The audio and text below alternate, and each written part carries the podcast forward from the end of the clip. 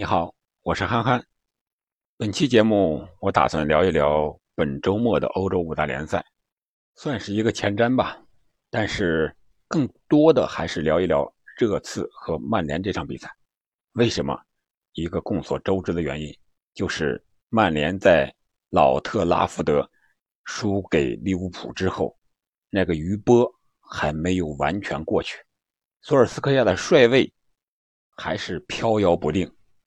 可以说，下课可能已经是一个时间的问题了。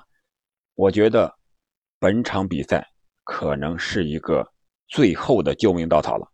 如果索尔斯克亚打得好了，可能他还有续命的机会；如果继续大比分输给热刺，或者说是打得非常难看，我觉得福格森也救不了他，救他的只能是。索尔斯克亚自己，我们就来看看这场比赛。我们都知道，热刺和曼联本赛季可以说是一个难兄难弟了。热刺目前是九战积十五分，排名第六；曼联是排名第七，积十四分。两个球队在防守上都存在很大的问题。热刺是丢了十三个球。曼联是丢了十五个球，但是曼联的攻击力比热刺要强一些。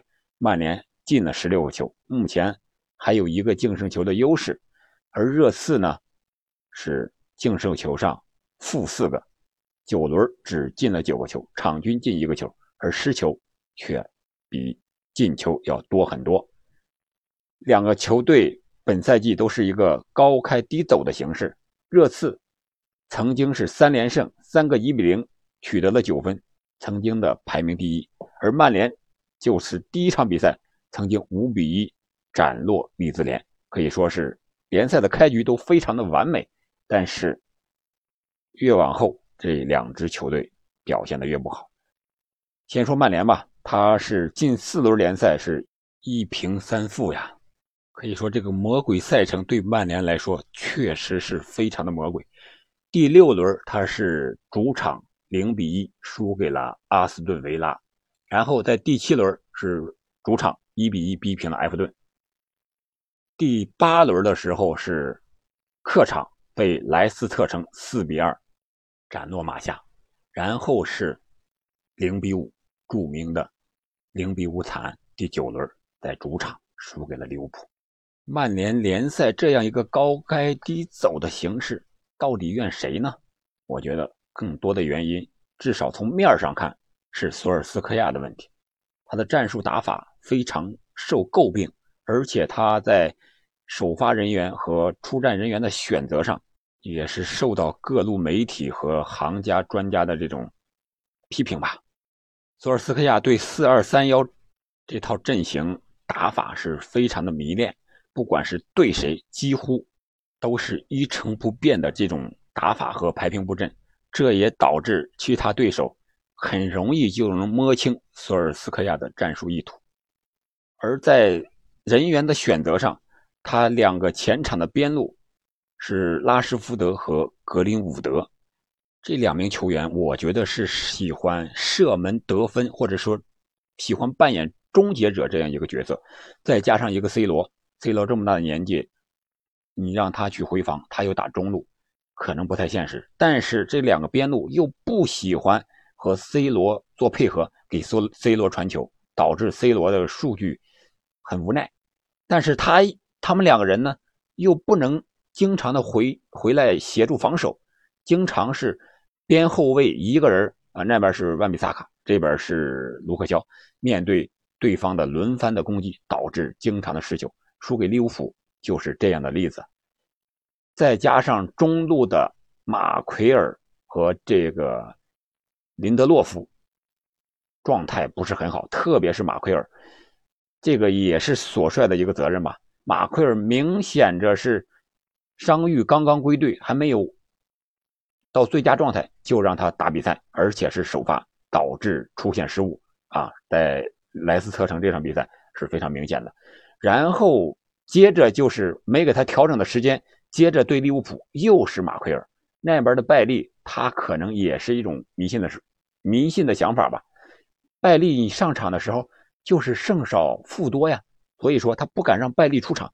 即使马奎尔状态再不好，他来了曼联才半年的时间，就让他带上队长袖标，队内的很多球员不服气，也导致了曼联队中出现了好多问题，球员之间的相互不信任、不协防、不积极主动的补位。我觉得本场比赛对热刺。不知道索帅是拼防守还是要拼进攻。如果拼进攻的话，也可以。为什么？因为热刺的防守不好。但是你曼联的防守好吗？比热刺还要差。你能防住热刺的进攻吗？可能凯恩你知道状态不是很好，很低迷。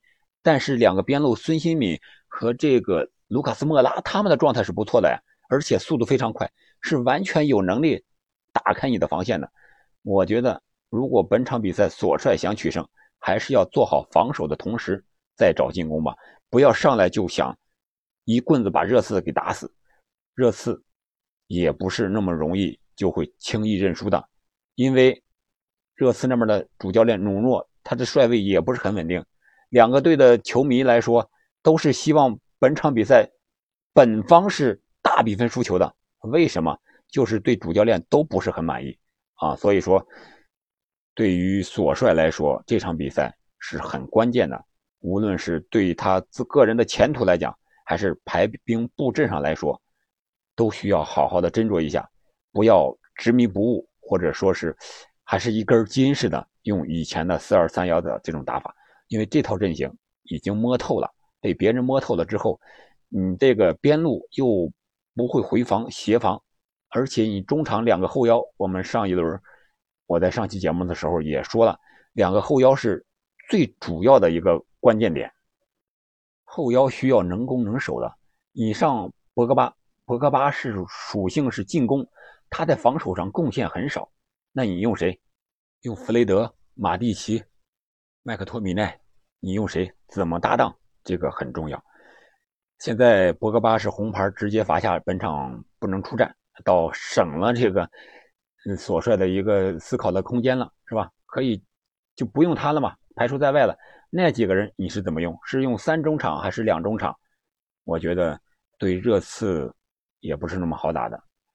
热刺可能不利的方面就是他的体能，因为他周中打了一场英联杯，虽然是取胜了，但是很艰难。有人说了，这个拜仁也零比五输了，而且输个门兴了，为什么拜仁他没有这么多的事儿呢？而曼联。输了零比五，就这么多的事儿。我觉得拜仁输给门兴零比五，虽然门兴是相对的弱队，但是门兴是拜仁的苦主。拜仁输给门兴，就像一支球队打了一个盹儿一样；而曼联输给利物浦，它是一个长时间的一个过程啊。前前几场他也输了，这一场他只是睡了一个午觉，但是这个觉睡的时间有点长啊，就像睡午觉睡过了。但是他又没有完全睡醒，突然是被叫醒、被惊醒了。我们都知道，睡过午觉的人肯定都有这种感觉。你睡个十分钟、二十分钟，起来以后可能很舒服。但是你睡半个小时以上到一个小时之间，这段你突然之叫叫醒了，你就身体不是很舒服，你就没劲儿那种感觉。我觉得曼联就是这样一个状态：睡午觉没睡醒，被突然惊醒的这种感觉。啊，所以说我觉得曼联本场比赛内忧外患是凶多吉少。内忧主要是索帅导致的球队连续输球，内部的球员相互之间不信任，对索帅的可能一种挑战，对左帅战术的不满，还要靠福格森这么大年纪的老爵爷来到球场啊，亲自到球场去看着点去看着球球员去训练。然后给索尔斯克亚的坚定的支持，但是福格森的支持对球员们起多大的作用，有多长时间的作用，这个不得而知。再一个就是曼联球员的伤病，后防线上的本赛季引进的瓦拉内啊，不知道现在伤情恢复的如何，能不能出场，还是一个未知数。马奎尔的状态不好，但是他是队长，还得让他上。啊，这就是一个矛盾体。再一个，本赛季引进的桑乔和 C 罗怎么用？桑乔，你是继续让他打不习惯的左路，还是让他回来打右路？C 罗，你是让他单前锋，还是给他配个卡瓦尼，让他双前锋，让 C 罗更好的去射门，不是更多的消耗在和对方后卫的对抗之中？我觉得这是索尔斯克亚在战术层面需要考虑的问题。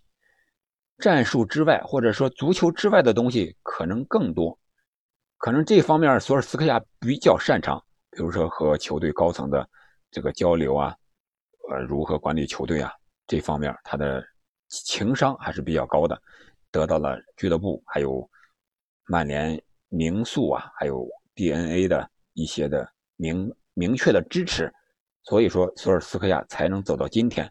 我们可以看看科曼照样是。巴萨的名宿啊，但是输给皇马之后，又输给马内卡诺，直接就下课了，官宣了。而且巴萨的动作非常的快，也官宣了他过渡期的主教练。从这一点上看，巴萨比曼联可能更坚决、更决绝一些。回过头来，我们再看曼联索尔斯克亚，他能在一个星期之内。把球队捏合好、改变好吗？我觉得不太现实。如果足球这么简单，那索尔斯克亚这个教练倒是好当了啊。所以我觉得本场比赛，如果非要说一个比分的话，可能曼联在主场会输球，而且可能会大比分输球。所以我觉得本场比赛之后，索尔斯克亚几乎就没有他挽回的余地和时间了。曼联给他时间，福克森给他时间。不会太久，会等到再下一轮的曼市德比吗？再让他对阵曼城的比赛完了之后再下课吗？很有可能是这样，但是谁来接手呢？需要曼联一个考虑的时间。可能曼联已经考虑好了，但是什么时候接手，需要一个合适的契机。也许输掉热刺这场比赛就是最合适的一个契机。所以我觉得本场比赛，如果索帅还是用四二三幺的阵型的话，那么他肯定还会输，而且输的还会很难看。如果他改变了打四四二或者四三三的话，可能稍微会好一点。但是总体上看，所率本场比赛是凶多吉少。好了，关于曼联这场比赛的前瞻，我们就聊这么多。最终情况如何，还是我们到球场上看一看吧。再见。